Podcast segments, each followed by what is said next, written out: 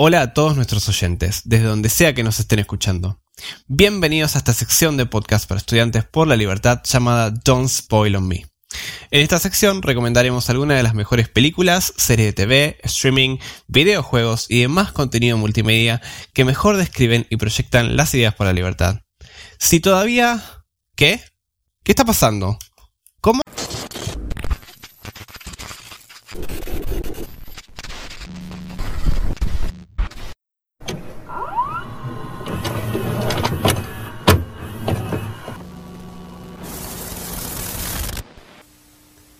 Muy buenas tardes Latinoamérica. Permítanme que primero me disculpe por la interrupción.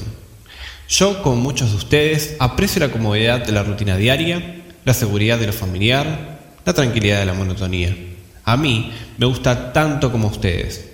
Pero con el espíritu de conmemorar los importantes acontecimientos del pasado, normalmente asociados con la muerte de alguien o el fin de alguna terrible y sangrienta batalla, y que se celebran con una fiesta nacional, He pensado que podríamos celebrar este 5 de noviembre, un día que lamentablemente ya nadie recuerda, tomándonos 5 minutos de nuestra ajetreada vida para sentarnos y charlar un poco.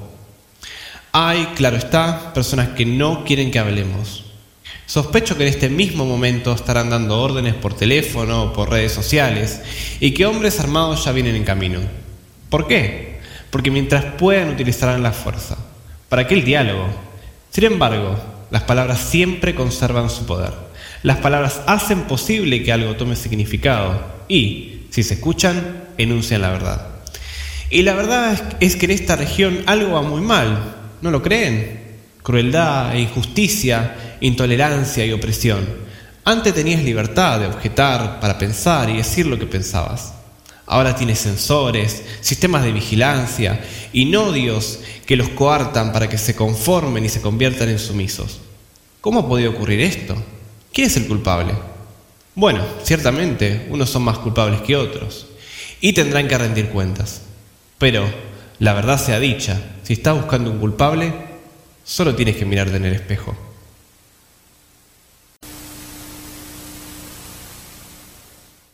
¿Recuperamos la transmisión? ¿Sí? ¿Estamos de vuelta? Ok. Estimados, disculpen por la repentina interrupción. Como les estaba diciendo, si no tenés planes para este fin de semana, quédate con nosotros que tenemos una recomendación para hacerte con gustito a libertad.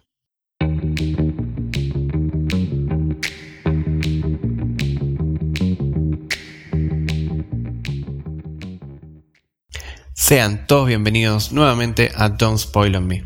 Este cuarto programa es muy especial, ya que nos encontramos festejando un 5 de noviembre. No se preocupen que todo lo que escucharon antes, al comienzo del programa, es puro acting. El monólogo que escucharon es una adaptación de una película que transmite la pasión por la libertad y que jamás debemos dejarnos pisotear por nada ni por nadie. Como les dije, el monólogo fue claramente una adaptación, pero ¿se dieron cuenta de que hoy más que nunca ese monólogo cobra fuerza y sentido? El día de hoy hablaremos de V de Venganza. V de Venganza es una adaptación al cine de la novela gráfica V for Vendetta, perteneciente al subsello de DC Comics, Vertigo Comics, escrita por Alan Moore e ilustrada por David Lloyd. La película toma como punto de partida la conspiración de la pólvora. Este evento ocurrió en 1605, en la que un grupo de católicos fueron detenidos y ejecutados por intentar destruir el Parlamento del Reino Unido con el objetivo de matar al rey Jacobo I y acabar así con la persecución religiosa contra los católicos. La trama principal de la película está orientada en un futuro ficticio. Nuestro personaje es un enmascarado que se hace llamar V, o en inglés V, que se oculta bajo la máscara de Guy Fawkes y que desarrolla un plan para destruir el estado fascista ubicado en Inglaterra. Si están escuchando este programa el día de su estreno, día hoy 5 de noviembre, se cumplen 415 años desde la conspiración de la pólvora y es un buen momento para recordar y reflexionar sobre este increíble film.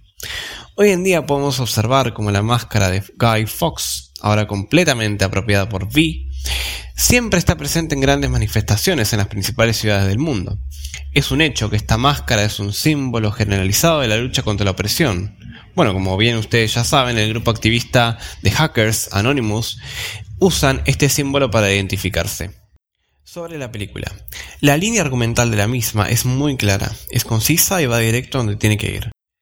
La historia comienza el 4 de noviembre, en un Reino Unido futurístico y gobernado por un partido dictatorial, ultraconservador y fascista llamado Fuego Nórdico, al frente del cual se encuentra el líder Adam Sutler. Ivy Hammond, una mujer que trabaja para la British Television Network, BTN, la cadena gubernamental de televisión, es atacada por dos miembros de la policía secreta del gobierno inglés que la acusaban de violar el toque de queda cuando es rescatada por Vi, ¿Les recuerda de algo esta historia? ¿Les suena de algo? Se asemeja mucho a nuestra realidad, ¿no les parece? Es por esto que este 5 de noviembre es un momento perfecto para comprender el mensaje detrás de B de Venganza. Hay una frase en especial que pronuncia Evie Hammond, protagonizada por Natalie Portman, que dice lo siguiente. El pueblo necesita algo más que un edificio, necesita esperanza. En solo esta frase se describe lo que nuestra sociedad actual reclama todo el tiempo, que la clase política ya no representa los intereses del pueblo, ellos no representan más que un simple edificio sin vida. Lo que la gente necesita es esperanza, es futuro y es por supuesto libertad. Vemos por el lado contrario el lema de Sattler, el líder dictador de esta utópica Inglaterra. Fuerza a través de la unidad, unidad a través de la fe. ¿Les suena de algo estas palabras? Son las palabras exactas que pronuncian los líderes de las sociedades igualitarias de Latinoamérica. En el caso de nuestra película, la fuerza de la unidad se enfrenta a la fuerza de la verdad. Tenemos a Sutler durante toda la película obsesionado con que todo el mundo recuerde por qué nos necesitan. Se trata de una película realmente liberal y antiestatista que nos demuestra que nunca hay que bajar los brazos, que cualquier intento de rendirse o hacer la vista gorda por dos segundos nos puede costar nuestro futuro y el de generaciones venideras. Sin entrar en más spoilers, V de Venganza es una gran historia para que aquellos liberales y libertarios disfruten contemplando la heroica batalla entre un individuo y toda la clase política, en medio de una población adormecida y anestesiada. Por último, me gustaría cerrar con una frase célebre, no por parte de Vi, que ya tiene demasiadas, sino por el padre de Ivy Hammond. Los artistas emplean las mentiras para contar la verdad. Los políticos las utilizan para ocultarla.